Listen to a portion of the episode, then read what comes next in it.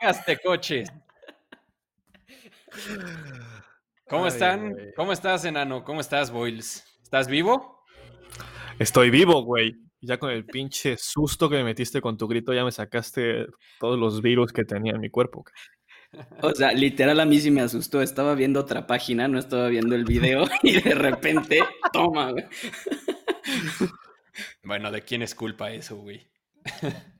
Eh, tuya, entonces, güey. sí, Siempre va a ser tuya, güey. entonces sí, Boyles, vivito y coleando. Qué Sí, bueno que no tuvimos que encontrar un reemplazo, la neta. Eh, te, agradezco que... Sí. Eh, bueno. Después de estar 40 días metidos en mi, metido en mi casa, güey, estaba eh, un poco de... Momento de reflexión, güey. Por eso no puedo conectar la semana pasada. Te salvaste, güey, porque llegaron, llegaron varios correos con gente que Sí, no, se me, me quería unir imagino. a las filas. Me imagino. Lo siento, amigos, por decepcionarlos a todos los, a todos los pretendientes, pero se la pela. De... Ajá. Síganos escuchando para la- cuando se abra la próxima oportunidad. Bueno, pues esta semana es nuestra sección de 3 de 3 en la que todos traemos un artículo, noticia, historia lo que queramos y hablamos de ella. Entonces, pues le damos. A darle. Bueno, pues voy a empezar yo.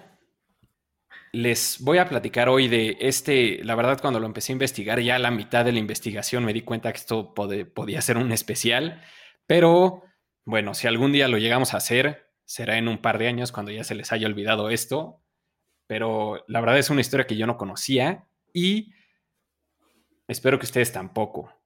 ¿De casualidad les suena a alguno de ustedes dos el Ferrari 637? Negativo. A mí tampoco, la verdad. es, o sea, por más de que, y si ustedes han escuchado el podcast seguido, saben que los tres somos fans de Ferrari, a lo mejor unos más que otros, pero bueno, ahí les va la historia y al final les voy a contar por qué es relevante ahorita.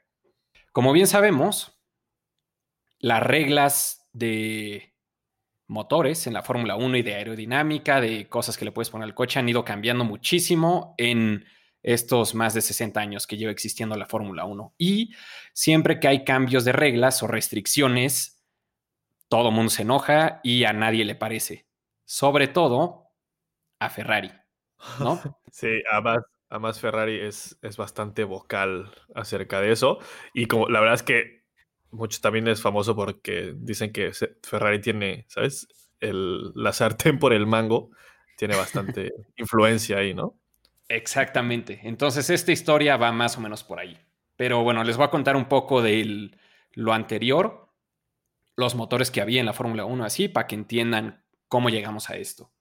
Desde 1966 eh, cambiaron el reglamento y aprobaron que a partir de este año pudieras usar motores con inducción forzada, o sea, con turbos, o naturalmente aspirados, o sea, podías ponerle cualquiera de los dos. Entonces, pues como que a nadie le importó esto, ninguna armadora le hizo caso, y fue hasta 1977, o sea, 11 años después, que Renault investigó esto y fueron los primeros en usar un motor con turbo en alguna de las carreras. Fue un V6, lo usaron en Silverstone de ese año. Y luego pasaron otros años y nadie los usó otra vez. Y luego en 1980, bueno, Renault lo siguió usando. Y en 1980, que ya lograron refinar este motor, empezaron a ganar mucho. Y ahí fue cuando la parrilla completa se dio cuenta que se tenían que mover a motores con turbo porque tenían muchísima ventaja, sobre todo en pistas como Sudáfrica o en Interlagos, ¿no? O sea, aquí Renault arrasaba y no había nadie que se le acercara, ¿no? Siendo todos los demás con motores naturalmente aspirados. Y pues en 1981 Ferrari ya introdujo su primer motor con turbo y luego le siguió BMW, Alfa, Honda, Porsche, que eran los motores TAG, Cosworth y luego algunas otras más chicas, lo que hoy sería Williams o Minardi Acedesa, o Haas, por ejemplo. Todas esas, todos lo acabaron siguiendo. Entonces, para 1981, perdón, para 1985 ya todos los motores tenían turbo. Y a Enzo Ferrari no le encantaba mucho la inducción forzada, él siempre prefirió motores naturalmente aspirados. En realidad no eran tan restrictivas las reglas como ahorita, que todos tienen que ser a fuerza, V6 con un turbo y así. Aquí podía ser, o sea, daban el litraje, el desplazamiento, y de ahí tú bolas. Entonces había desde cuatro cilindros en línea, había otros V6 con dos turbos, unos V8 con turbos, que eran estos eran los más potentes y pues sí, hasta este punto, en 1985 por ahí, eran los motores más, los Fórmula 1 más potentes en toda la historia del deporte. Había, por ejemplo, un BMW que usaban los Benetton, decían que llegaba hasta 1350 caballos de fuerza. En 1985, sí. Güey. Y sí. No llegará a eso ahorita, ¿no? Sí. Pues dicen, ya ves que no saben bien, pero dicen que están alrededor de mil caballos ahorita. Pero una de las cosas era que estos 1350 caballos solo estaban en las clasificaciones, porque con esta presión de los turbos te duraba cuatro vueltas el motor y explotaba. Entonces, para lo usaban para qualis y luego en la carrera ya le bajaban la presión al turbo y acababan entre 850 y 1000 caballos, que de todas maneras es una bestialidad para esa época. Y bueno, en estas épocas, más o menos 85, 86, estaban discutiendo el siguiente set de reglas que fueran a meter. No sabían si iba a ser en el 87 o hasta el 89 o cuándo, pero estaban tratando de discutir entre los equipos cuáles iban a ser las reglas o las restricciones después. Y obviamente, el Comendatore estaba empujando por prohibir los motores con turbo.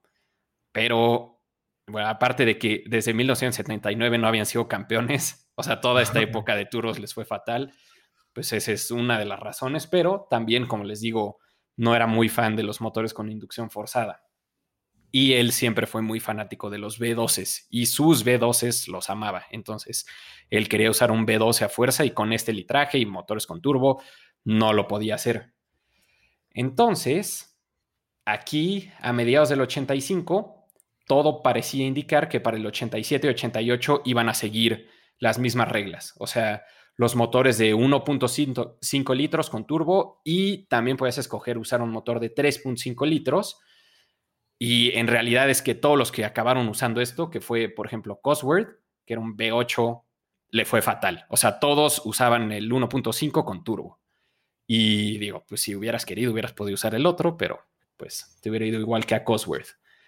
Entonces, en esta época, finales de los 80s, a Ferrari le empezaba a ir muy bien en el mercado norteamericano. Empezaban a vender muchos Ferraris. Entonces, como bien sabemos, Ferrari usó, bueno, en su mente, ahorita ya es muy diferente eso, pero en su mente era vender muchos coches de calle para poder financiar su, sus equipos de, en este caso, Fórmula 1. Eso era lo que a él le importaba. Entonces, pensó cómo le puedo hacer para crecer más en el mercado estadounidense y pues tener más dinero para mis equipos, para mis escuderías.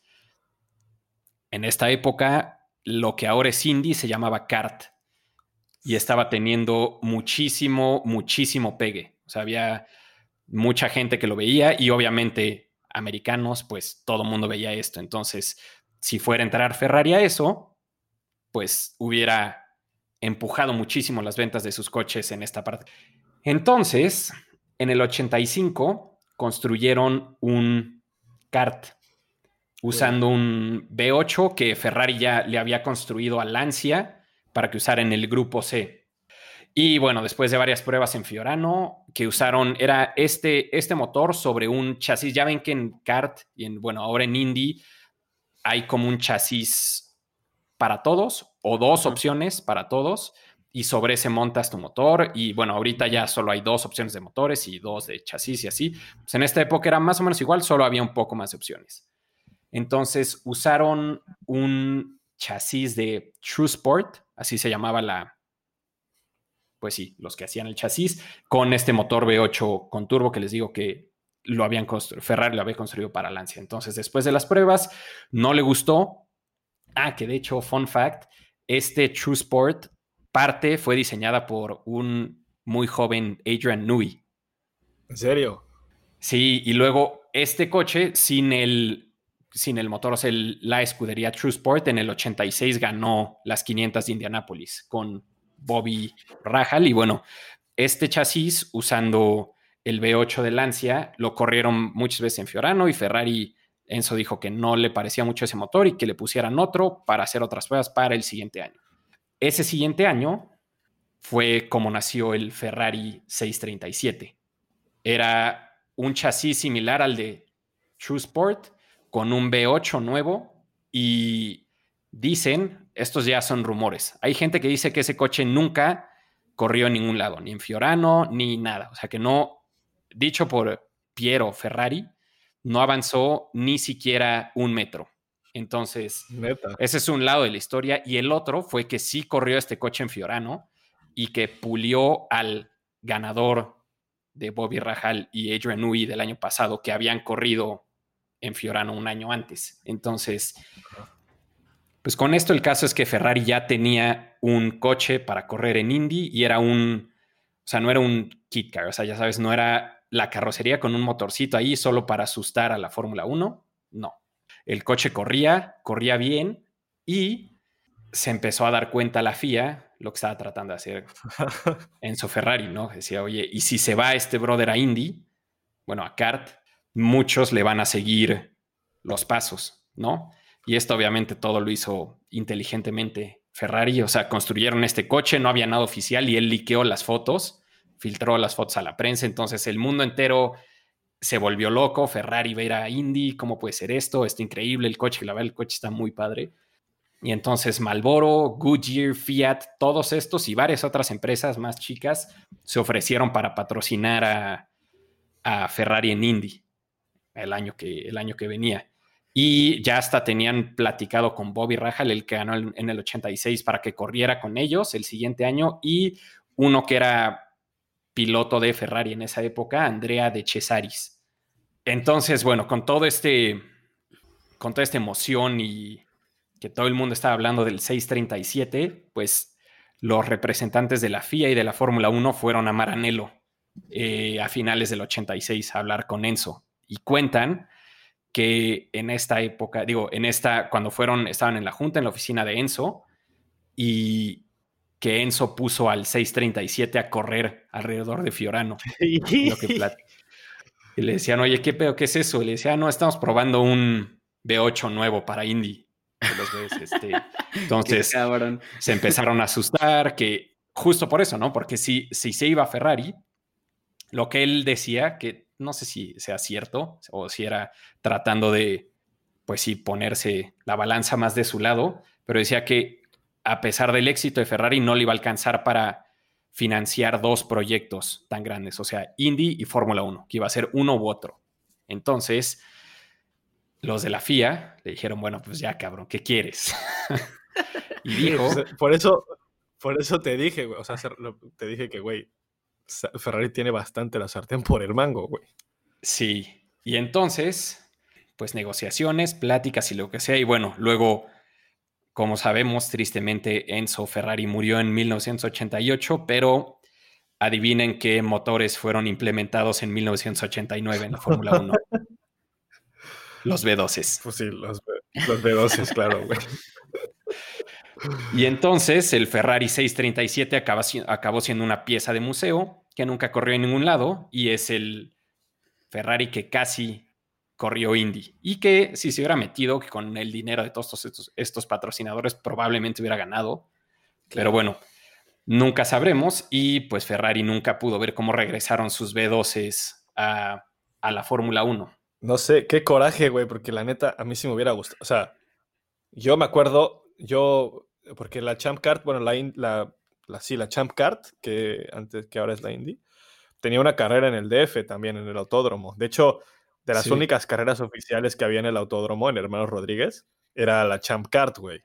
Y que esa carrera era todavía de las, digo, de las únicas, pero porque esos coches, güey, la neta, pues, güey, no sé, son como go-karts grandotes con, o sea, bueno, a ver, no quiero denigrarlos, pero sí que qué cosas, qué técnicos, qué avanzados tecnológicamente son, pues, pues no tanto, güey. Sí, no, de hecho, el que les digo, de tiempos oficiales del 637 en Fiorano no hay, pero del que corrieron antes, el True Sport con el V8 de Lancia, ese sí hay. Y al Fórmula 1 de ese año de Ferrari estaba entre 4 y 5 segundos atrás en Fiorano, que es una. El True Sport lo corrió en un minuto 12. O sea, en 4 segundos en una pista tan corta es una brutalidad, ¿no? Sí, sí, sí. Siempre, siempre hemos sabido que Indy está un poco atrás de, de, La de la Fórmula Fórmula 1. 1, ¿no? En Sí, tiempo, un sobre poco todo por en- ser, un poco por ser eh, amables con ellos. Y entonces, a lo que iba con esto, ¿por qué es importante esto hoy en día? Pues ya sabemos que la Fórmula 1 sigue tratando de negociar el límite de presupuesto para el 2000, pues ahora 2022, y que quieren implementarlo desde el 2021, a pesar de que se van a mantener los mismos coches. Y lo quieren, ya había un número acordado por todos, y con todo esto del coronavirus lo quieren bajar todavía más porque temen, y yo creo que es cierto, que muchos equipos chicos no les va a alcanzar después de esto. O sea, el Claro. Lawrence Stroll de ese güey se ha de estar yendo a la quiebra. Güey. Igual no creo que se vaya a morir de hambre el señor, pero sí le ha de estar yendo bastante mal. Hasta McLaren dijo que ellos, si no hubiera calendario el 2020, les afectaría, les afectaría muchísimo. Pues ya saben, por dinero de televisoras y todo, entonces están tratando de reducir todavía un poco más el, el presupuesto. Y el señor Mattia Binotto, el ahora director de la escudería de Ferrari, hace poco hicieron un, pues como una presentación, un show antes de que empezara lo del coronavirus y todo, ¿no? Hicieron un show en Monza para conmemorar a Ferrari. Y adivinen qué coche estuvo puesto al lado de todos los Ferraris históricos. Este cabrón El puso al, 637, güey. puso al 637 No ahí enfrente de todos con los güeyes de la FIA, que estaba Jan Todd, que es el presidente de la FIA, y con Chase. Chase, sí, Con ese? Sí. Chase, el, el de la Fórmula 1, ajá, el presidente de la Fórmula 1, enfrente de los presidentes de la FIA y de la Fórmula 1. Este, solo fue un, no sé si ellos conocían, bueno, Jan Todd estoy seguro que sí conocía esta historia. El otro güey, quién sabe, pero fue una forma sutil, Sutil. de decirles, mira, mira, güey. Pues Y quién pues sí. sabe, porque el Chase, este, whatever, es el jefe, bueno, es de, vienen del Liberty Media, que al final son gringos, güey. Entonces, pues igual y algo, y algo habrá escuchado, güey. Sí, sí, puede ser. Entonces, pues sí, lo hizo con toda la intención este güey y pues a ver, a ver si se salen con la suya. La verdad es que creo que Ferrari ahorita es el único que no está aceptando este límite de presupuesto extra que están, que están tratando de meter. O sea, ya Mercedes y Red Bull lo aceptaron, que los tres grandes son los que suelen estar en contra de estas cosas porque creen que, pues digo, no creen, obviamente van a perder ventaja. Entonces, nadie quiere eso. Pues, güey, Mercedes, Mercedes ya ganó seis títulos al hilo, güey, pues ya qué más les da, güey. Sí, Pues no sí. tiene nada que perder, les vale. ¿Qué tal? ¿Qué opinan? Pues yo te digo, la neta, la neta, la neta me hubiera encantado que Ferrari hubiera. O sea, no me gusta la Champ Card como tal, güey. Pero la neta me hubiera encantado que Ferrari se hubiera echado por lo menos un par de temporadas rompiendo madres ahí. Porque es. Es que no sé cómo ponértelo. Es como. No sé, como en el fútbol, güey. El fútbol. eh, sí, el fútbol europeo contra el fútbol gringo, güey. Que es como los gringos son como, güey, no mames, es- ya somos buenísimos, pero, güey, llega cualquier equipo europeo y los destroza. Me, parece que habría sido igualito en la, o sea, en la Champ Card. Si están todos los equipos de Indy, güey, y de repente llega Ferrari y les baja cuatro décimas por vuelta, güey. Sí, sí puede ser que hubiera pasado algo así. No, y lo interesante es cómo un solo individuo puede sa- sacudir al sistema completo, ¿no? O sea, este güey dijo, me largo de la Fórmula 1 y todo el mundo fue así de, güey, no, o sea, hacemos lo que sea con tal de que te quedes, ya sabes, está, está muy cool. Sí, y bueno, ya para cerrar, otra de las cosas que dijo Binotto últimamente fue que Ferrari ya tiene ganas desde hace mucho rato en regresar a Le Mans, a la categoría de hipercoches. Entonces, ¿quién sabe, si sea, quién sabe si sea verdad o sea solo una movida similar a la del 637 de, güey, vamos a hacer esto si no me haces caso. un flashback, güey. Eh, cuando empezamos a subir noticias, yo escribí una de, de la categoría de Hypercars de, de Le Mans, que en principio va a ser para el año que viene, pero no creo que vaya a ser ya para el año que viene. Pero bueno, igual. Eh, o sea, el, hay un, bueno, está la Ferrari, obviamente, pero también está el FXKK 18000, no sé, ¿verdad? Sí. Pues esa madre, o sea, porque esto me puse a ver y Ferrari, de hecho, tendría que limitar esa madre para que pudiera correr en Le Mans, en, en la, la de hipercoches, güey. Güey, qué locura. Qué locura. Entonces, güey, a mí me haría muy feliz, güey, que Ferrari entrara con uno de estos, de, o un La Ferrari o un FXKK8WMT, ¿sabes? Sería poca madre, güey. Ahora me toca a mí y yo hoy les quería hablar un poquito de Bugatti, porque bueno, no sé si lo sepan, pero hace un par de semanas se cumplieron 15 años desde aquel día en el que el Veyron destrozó el récord de velocidad de un coche de producción y se puso a la cabeza de la manada. Fue, de hecho, fue el 19 de abril de 2005 en la pista de Ezra Leisen, no sé cómo chingo se pronuncia, pero bueno, ahí está. que es esa pista enorme de Volkswagen, que es como, que es como un circulote, que tiene dos rectas enormísimas. Sí, ¿te acuerdas? ¿Sabes cuánto es la, No, la la, recta neta no lo tengo. principal? Creo que es una estupidez así como 3.5 millas, una madre así. Ajá, Damn. iba a decir como 5 kilómetros, pero pues, pues más o menos. Ajá. Eh, ajá. Que de hecho, de hecho, de hecho, de hecho, cabe aclarar que es uno de los como cinco o seis lugares donde el Veyron puede llegar a la velocidad máxima, güey. O sea, o sea, porque por muy chingón que esté el coche, necesita un chingo de espacio para llegar a 400 kilómetros por hora. Pero bueno, este 19 de abril, en esta pista, los examinadores alemanes, los que estaban encargados de registrar el récord, eh, lograron llegar a la, o sea, bueno, con los ingenieros de Bugatti, llegaron, llegaron a 408.47 kilómetros por hora. Esto ya tiene 15 años, amigos. Qué viejos Güey. estamos, güey. Sí, güey, me sentí pésimo. No, amigos, no, no, no, no. Bueno, eh, también, seguro, o sea, porque esto yo creo que lo vieron todos, o lo hemos visto todos, de aquel programa de Top Gear, en el que Captain Slow, el buen James May, Sí, sí, sí. eh, se sube, se sube en el mismo, o sea, en, el, en un Veyron azul, güey, en, la misma pista de Raleigh, y nos cuenta cómo, güey, pues tienes que agarrar, o sea, es- tan preciso que tienes que agarrar el banco a cierta velocidad para salir a cierta velocidad y, dejarte ir a fondo, o sea, tiene que ser como, ¿sabes? O sea, tiene que ir todo perfecto para llegar al récord. Eh, ese día el güey solo llegó a 407.5 kilómetros por hora. Eh, y no sé si se acuerdan, güey, pero el güey decía, o sea, a esta velocidad, cu- cuando iba como a 380 o así, que decía, a esta velocidad estoy recorriendo un campo de fútbol cada segundo, güey. O sea, güey, Damn. o sea, eso no, no sé cómo lo puedes meter en la cabeza, güey, o cómo tienes que ver estando dentro del cockpit de esa madre a 400 kilómetros por hora, güey. Güey, no ves. Mi teoría es que no ves. Se ve así como en el Millennium Falcon, Obviamente. güey. Así lucecitas. Güey, seguro.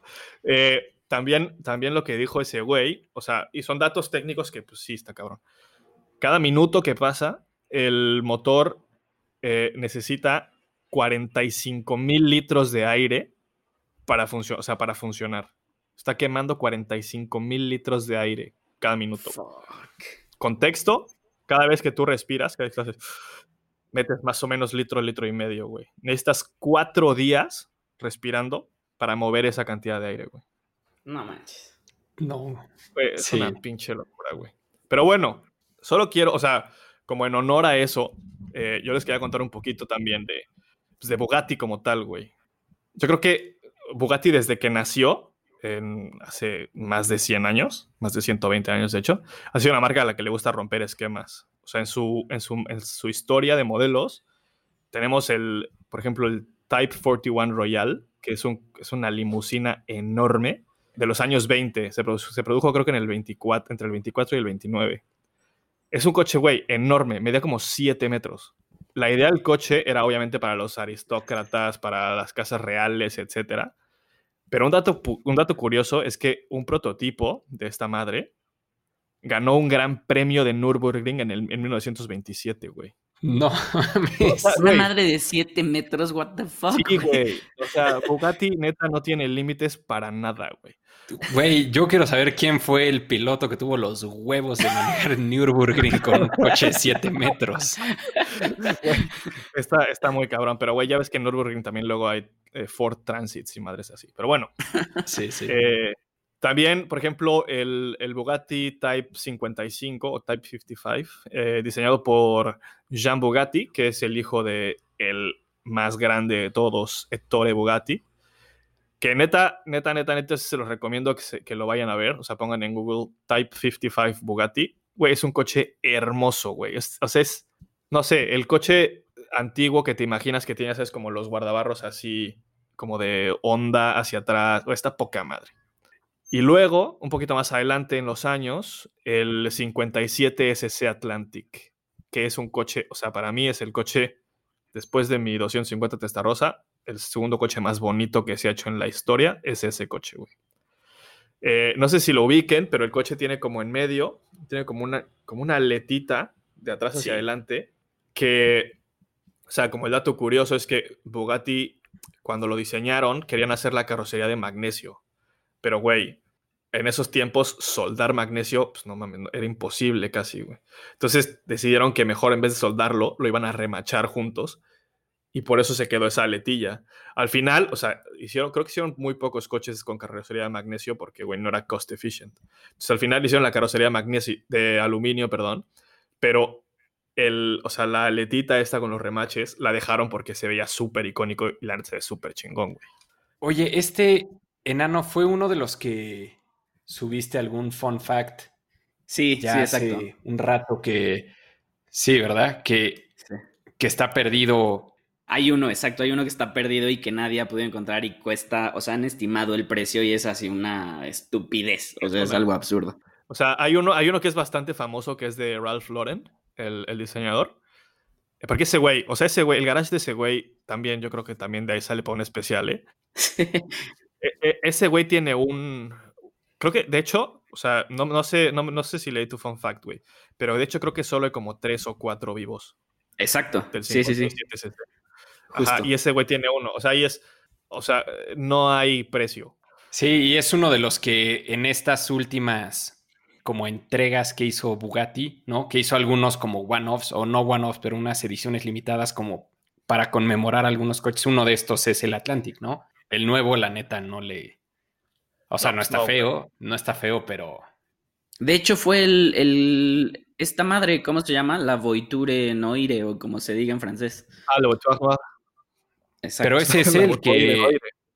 El que está. O sea, sí, ese es el que está conmemorando. Excuse my French, literal, ahora sí. Pero sí, ¿eh? Yo creo que sí es ese. No sé, o sea, la neta es que el 57 Atlantic es, güey, neta es una pinche chulada de coche. De acuerdo, totalmente. Pero bueno, como les decía, hay, hay suficiente material en la historia de Bugatti como para hacer un, un especial solo de Bugatti, güey. Eh, entonces, pues me voy a saltar así un poquito hacia adelante, hasta 1987, cuando Romano Artioli compró, bueno, compró los derechos de la marca. Y ahí, esto, esto es un poquito como dodgy, güey, porque tampoco puedo encontrar mucha información, pero así, o sea, se juntó con un grupo de diseñadores y de ingenieros y eh, presentaron el EB110, que este, este sí, yo creo que sí casi todo el mundo lo conoce. Es nuestra mascota. Claro, es, el hijo de nuestro programa. Eh, este coche lo presentaron el 15 de septiembre de 1991 y se llama EB110 porque conmemora el 110 aniversario de Ettore Bugatti. Eh, de hecho, el 15 de septiembre de hace ciento, chingo de años. El siguiente coche que presentaría Bugatti, que es el que literal, como lo dije al principio, el que los puso a la cabeza de la manada, fue ya el que conocemos como el Veyron. Pero para entonces, Volkswagen ya había adquirido los derechos y en 1998 eh, empezó a presentar conceptos. No sé si los han visto, güey, pero Volkswagen empezó a trabajar con, eh, con un grupo de diseñadores que se llama Ital Design. Sí. Eh, y con esos güeyes empezaron a hacer los primeros como conceptos, como los prototipos. Eh, la idea aquí era muy básica. Todos los coches tienen que tener tracción integral, o sea, todos los conceptos, y un W18, que era el motor original con el que querían presentar el coche que fueran a mandar a, a lanzar a producción, el Bugatti que querían lanzar a producción. El primero, present, el primero que presentaron fue el E EB118, 118, eh, que fue, lo presentaron en, en París en el Auto Show en el 98. Eh, ahí sí, neta, no sé qué decirlos, güey. O sea, para mí cuando lo vi, el EB118, lo que se me vino a la cabeza fue el Homer móvil de Charlie, güey. Está horrible esa madre.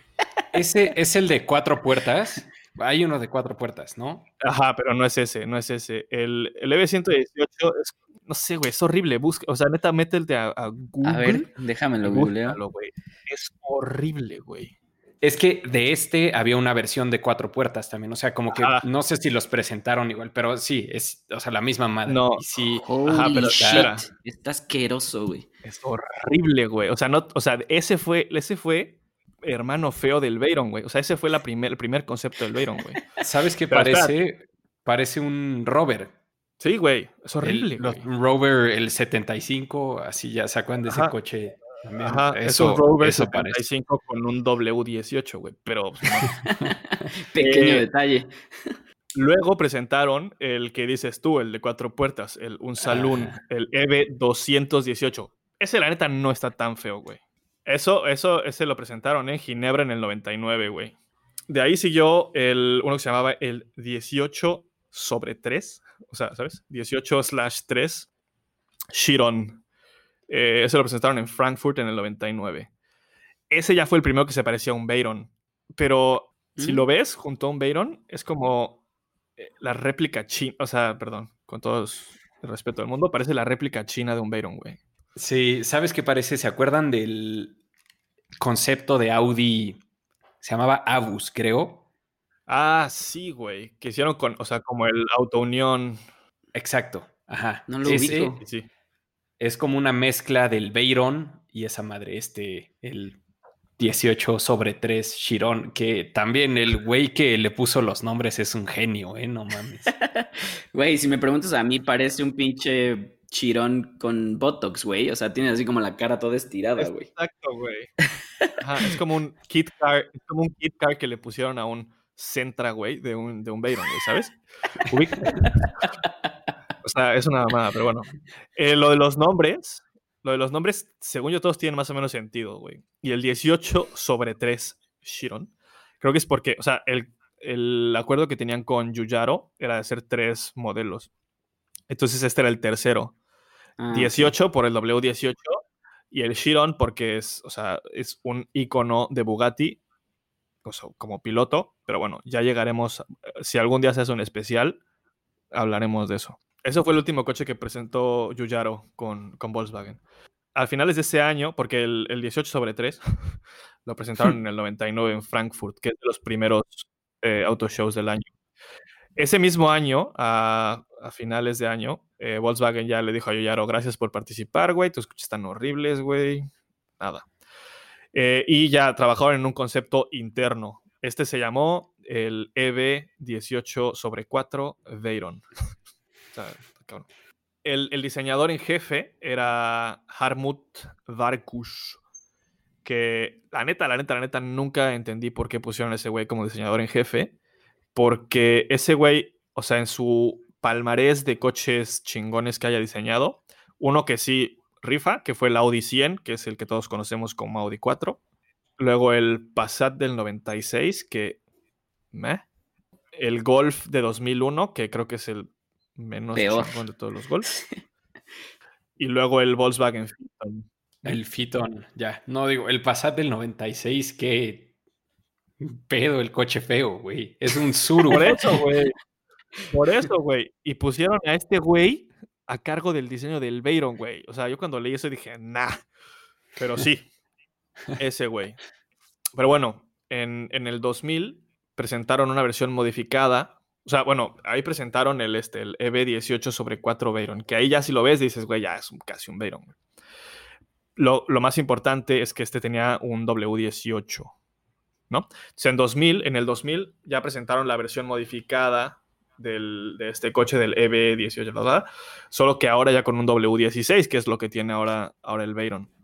Para que entendamos un poquito el concepto de la diferencia entre el W16 y el W18, El W16, digo, el W18, perdón, es como si tuvieras tres B12, tres B6 pegados. O sea, el, el número de, sí, güey, de cuerpos es diferente. Y el W16 es como si tuvieras cuatro B4s ahí entrelazados. Entonces, la forma en la que posicionas el motor y, y, el centro de gravedad, etcétera, todo te cambia porque queda como más compacto el W16 que el W18, que es una, honestamente, es una bestialidad, güey. O sea, es un exceso, pero bueno. Corte A 2001, Volkswagen decidió meter a producción el, ah, el Veyron bajo la supervisión del doctor Wolfgang Schreiber.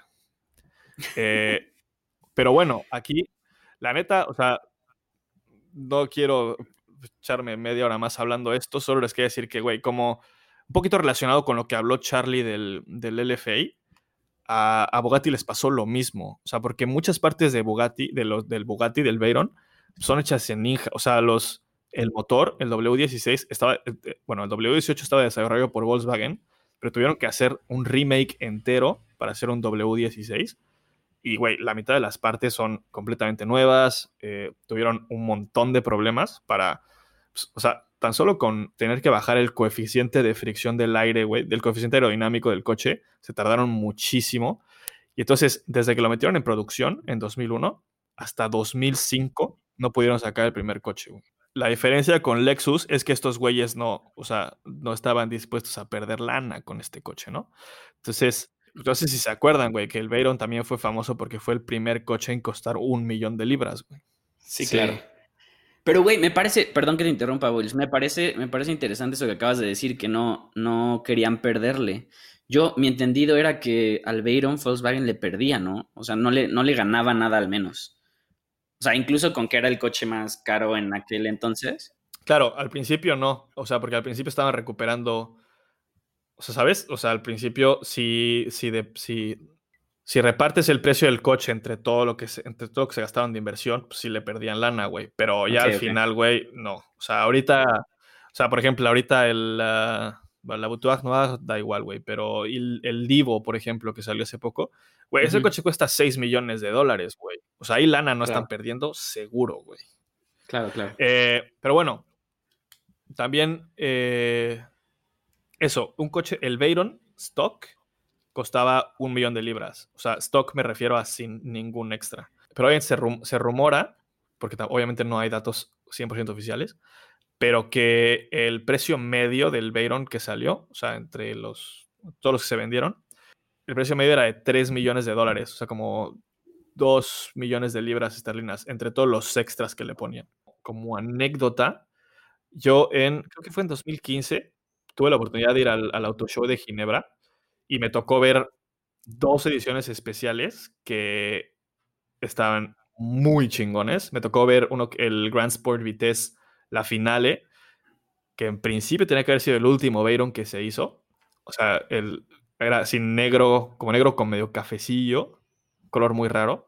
Y luego otro que era el Bugatti Legends, porque hubo una serie que se llamaba Bugatti Legends, que era como, güey, poca madre también. Y hicieron lo que se llama eh, Rembrandt Bugatti, que era, Rembrandt Bugatti era el hermano de Ettore, eh, y le hicieron una especie, un coche, es un one-off. Y obviamente este coche costaba 2.5 millones de euros antes de impuestos y sin contar el transporte a donde te lo tienen que llevar.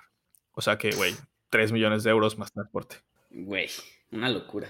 Eso es una locura, güey. Y eso es el primer, la primera entrega de Bugatti, güey. De ahí, obviamente, pues eso, ha sido el Grand Sport, el Grand Sport Vitesse, que todos están rotos récords. Ahora está en el Chiron, eh, que harán otro todavía, el Chiron 500 Plus y no sé cuántas madres. Eh, y eso. Pero bueno, yo, la neta, solo quería hablarles del, del Veyron. Y como dato, que seguro muchísima gente lo sabe, pero pues, nunca está de más decirlo, el nombre del Veyron, o sea, el nombre completo, es Veyron EV 16.4. Eh, Veyron es por Pierre Veyron, que es, o sea, que fue el piloto de pruebas y piloto oficial de la marca eh, durante los años 30, que fue pues cuando Bugatti estaba como en su apogeo. Y su logro más importante fue ganar, o sea, ganar Le Mans en el 39 con un 57S Tank. Si pueden, vean ese coche también. Se llama Tank porque A ver. li- literal parece un tanque. Y este güey ganó Le Mans con esa madre, güey. Pero bueno, es, por eso se llama Veyron. Y luego, obviamente, EV por la- el homenaje que le hace Volkswagen a Ettore Bugatti. 16 por la cantidad de cilindros y 4 por el número de turbocargadores gigantes que tiene esa madre, güey.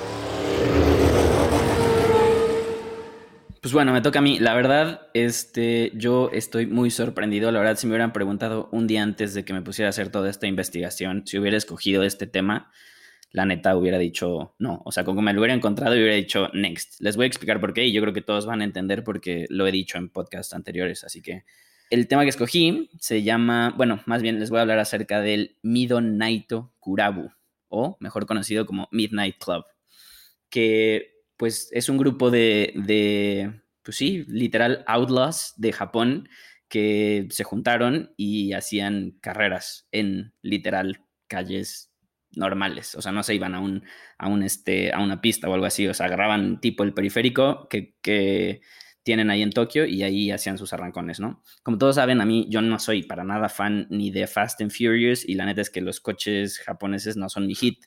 Así que por esa razón yo creo que, o sea, pues lo hubiera dejado pasar. Literal, no me hubiera metido en este tema hasta que empecé a leer un poco y dije, wow, esto está súper shady y súper heavy. O sea, está épico. Ahorita les voy a contar un poco, ¿no?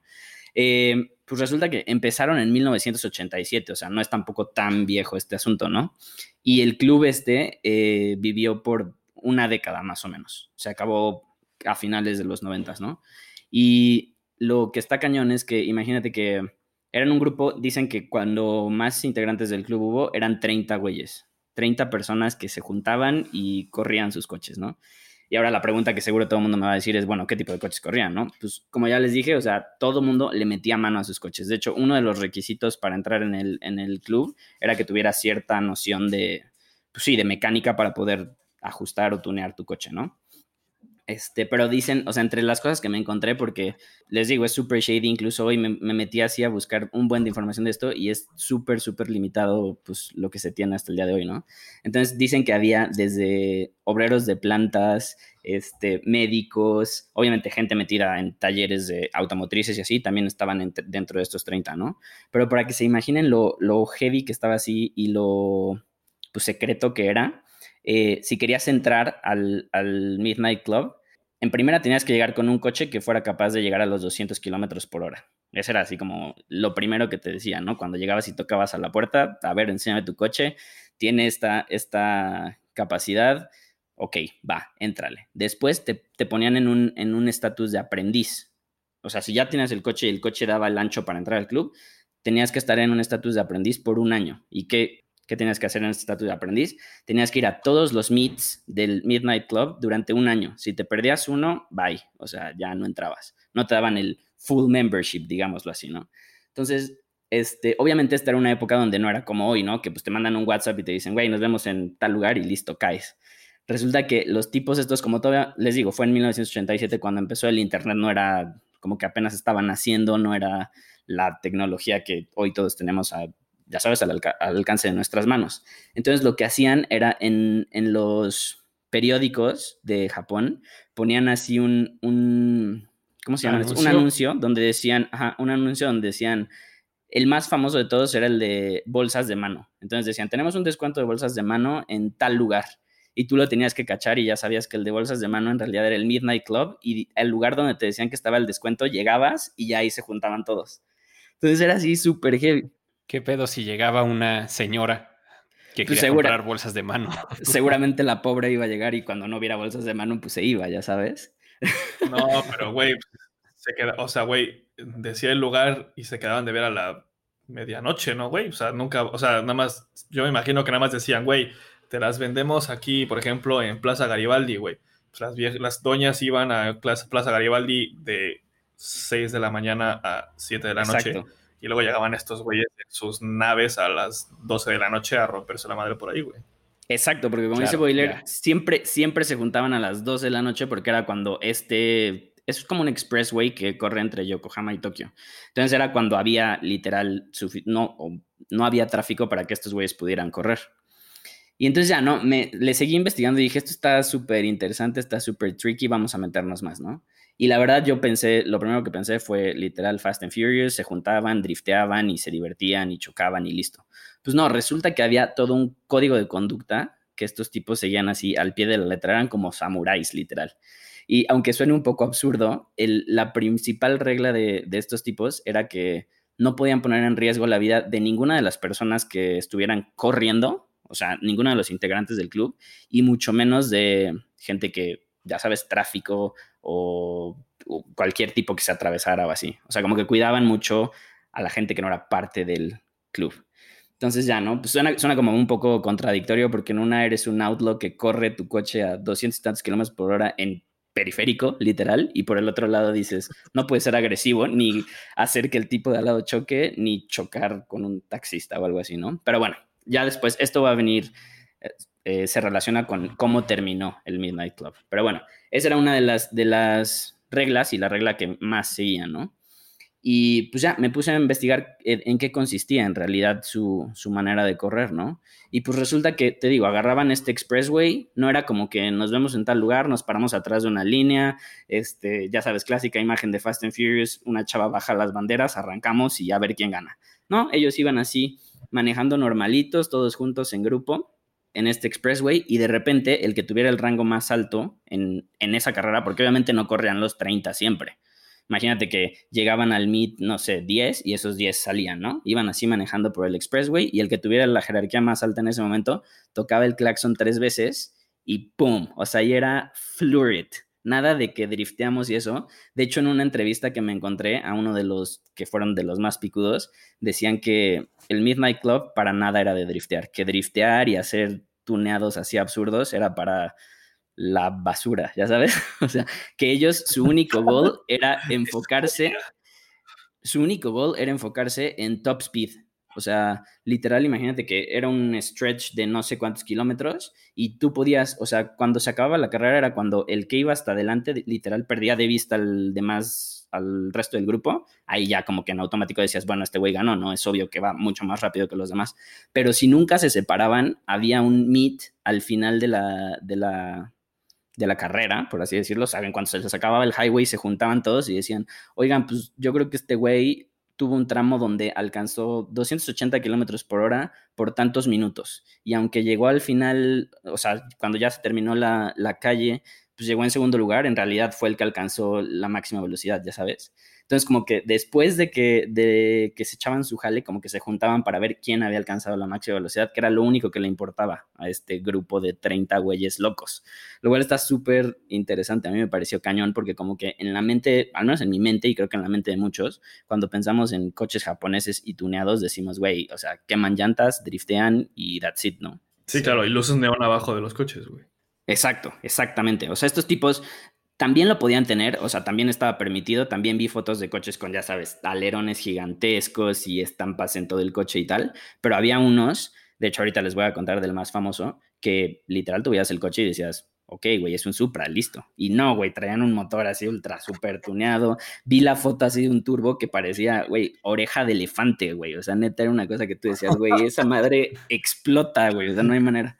Perdón que te interrumpa, pero es que, güey, justo cuando estabas contando, a mí, o sea, al principio me vino a la cabeza un grupo, un club, creo que es también. Ajá. Creo que están aquí en Europa, güey, que se llama Gumball, Gumball 8000, una madre así, que también, el, aquí es diferente porque sí es puro coche súper chingón, así, güey, puro Lambo, Ferrari, Bugattis, madres así, y hacen como tourings de Mónaco a Niza o de, ¿sabes? Pero creo que en ningún momento hacen esas mamadas de, bueno, pues vamos a agarrar esta carretera y a floor hasta que alguien, ¿sabes? Pero esa fue como la primera idea, pero no, la neta esto suena muchísimo más chingón, o sea, lo del Midnight eh, Club.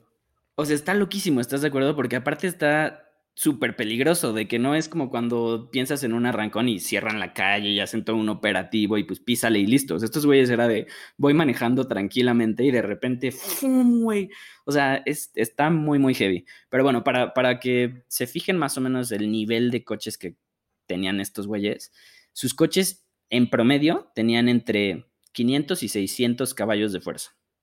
Estamos hablando late 80s, early 90s, güey para ponerlo en contexto, un Lamborghini Diablo tenía casi 500 caballos de fuerza, güey. Un Lamborghini Diablo, güey. Y estos güeyes... Por abajo. Sí, sí, creo que tenía como 480 y algo, ¿no? El Diablo, según yo. Sí, sí, sí. O sea, estos güeyes era así, porque te digo, o sea, había Supras, pero también había coches en Nissan, whatever, ya sabes, solo ultra super tuneado.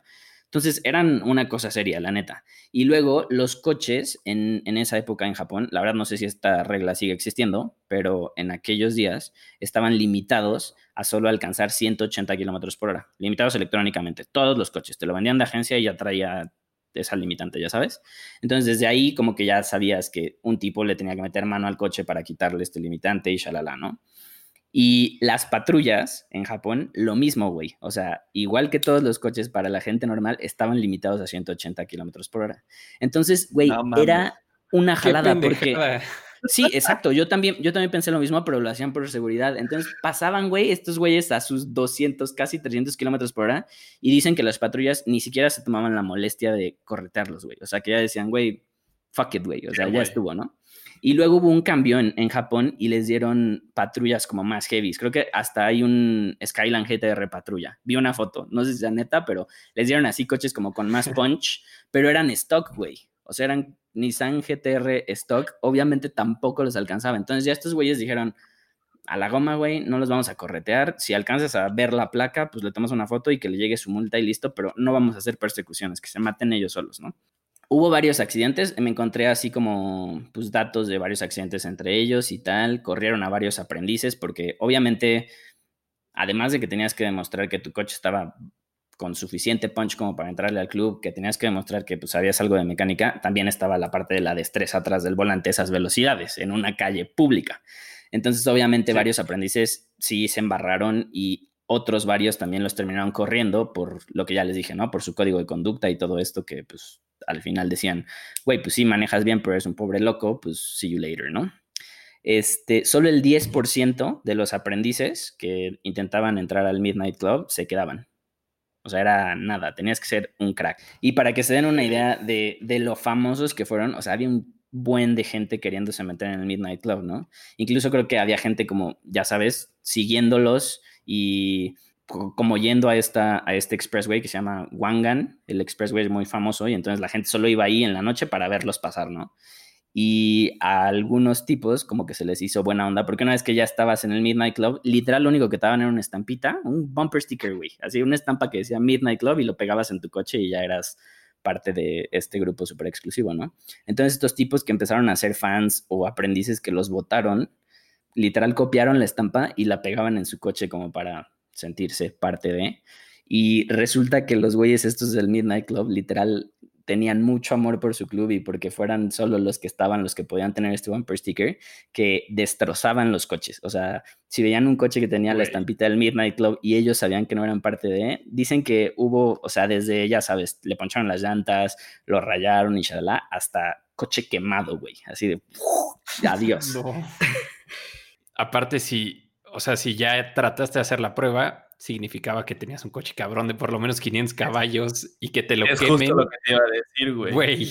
Imagínate que tienes tú tu Supra con 500 caballos de fuerza, güey, todo chingón, y de repente, por payaso, llegan y te lo queman, güey. No mames, qué coraje, güey. Yo propongo, propongo que deberíamos de hacer lo mismo con todos los que aquí en la Ciudad de México hay muchos, todos los que le ponen el emblema de M a sus BMWs que no son M. Yo digo que deberíamos hacer lo mismo. Vamos a comprarnos esos mazos de construcción, güey, para romper pavimento y vamos buscando M's no M's. Güey, tendríamos, tendríamos que destrozar como el 75% de los BMWs en México, güey, si ubicas. O para el caso, güey, también aunado a eso, güey, también los que rasuran sus BMWs, güey. Porque es como, güey, me compré un, me compré un 1.18, güey, y lo rasuro para que la gente piense que traigo un 1.30, güey. Sí, sí, pero tienes razón, tendría que ser un full-time job, ¿no? Sí, o sea, no puede ser nada más. Bueno, amigos, ya saben, si quieren que salvemos a la humanidad de los M's no M's, háganse nuestros patrons, Patreons o whatever, y nosotros nos encargamos de eliminar ese pedo, güey. Y ya, pues todo ese dinero que juntemos lo vamos a tener que usar para pagar fianzas. que comience la purga, amigos. Oigan, pero ahí les va, ahí les va otro dato súper interesante. Con todo lo que les acabo de decir, ¿cuál creen que era el coche así más emblemático y del güey más padrote que duró más años con la jerarquía más alta en el Midnight Club? Un Supra, algo así. Algo me dice que fue un Civic, una mamada así, güey. Ok, pero los dos están de acuerdo que un coche asiático. Sí, obvio. Sí. Pues no, que el coche así, el más, más emblemático del Midnight Club, es un coche que eh, apodaron como el Blackbird y era un 911. ¡No! Neta. Neta, neta. O sea, un 911 loquísimo. Con, ya sabes, motor turboalimentado, 3.6 litros, 700 caballos de fuerza. Y dicen que este tipo, en, en alguna de las carreras, obviamente nadie sabe quién es. Y de hecho, creo que el coche también es de estos coches que nadie sabe dónde quedó, güey. O sea, en cuanto se murió el club, este güey yo creo que lo escondió, lo enterró o algo así, porque nadie sabe dónde está. Y dicen que en una de las carreras alcanzó, 300, ah, alcanzó la velocidad de 350 kilómetros por hora y la mantuvo 10 minutos, güey. 10 minutos. O sea, otra vez, para ponerlo en contexto, el Chirón hoy en día, obviamente alcanza mucho, una velocidad mayor, creo que 420 es el, el top speed del Chirón, pero dura 9 minutos en esa velocidad, antes de que se le acabe el combustible o algo suceda. ¿Cómo le hizo este güey para mantener esta velocidad? 10 minutos, güey. O sea, está... Qué Güey. huevos. También como para que entre en contexto, güey. O sea, por ejemplo, cuando están los coches corriendo en pista, eh, por lo general las velocidades máximas son casi siempre al final de las rectas largas. Y eso quiere decir que, güey, llegan a esto, 300, 340, así, pero solo lo mantienen como, güey, tops 5 segundos, güey. Exacto, Sí. exacto. Y ya, ya estoy, estoy buscando fotos del, del Blackbird. Está, digo, quién sabe si, si en las fotos que estoy viendo ninguno dice que sea este, el coche, pero que era algo similar y la neta sí está padre. A mí este tipo de 911 son los que me gustan. Está hermoso, es- güey. Y aparte, como te digo, no es nada farol, o sea, no tiene estampas ni nada, literal, es negro, totalmente negro. Sí, un- la mayoría de los que me salen aquí son 930s. Güey, Justo como de los hermoso. ochentas, ¿no? Está hermoso. O sea, yo también lo Sí. vi y dije, what the fuck. El que tengo, es que estoy viendo, yo tiene unos faldones y un alerón trasero que, güey, lloras. Sí, pues dicen que este tipo le invirtió así en, en arreglar su coche como dos, entre dos y dos y medio millones de dólares para que quedara así al nivel ultra heavy. Y pues bueno, ya solo para, para cerrar el, el tema y pues que todos entiendan que esto, aunque suena muy padre y todo, es bastante irresponsable y peligroso.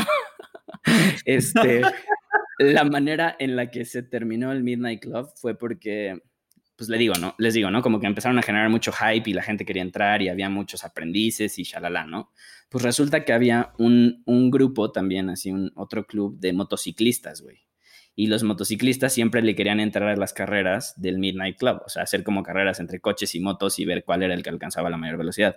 Y los del Midnight Club miles de veces les dijeron, güey, no, esto es, solo somos nosotros, solo los que le quieren entrar, solo nuestros coches y shalala, ¿no? Pues resulta que en una de las carreras, a la mitad de la carrera, se metieron los motociclistas al expressway este.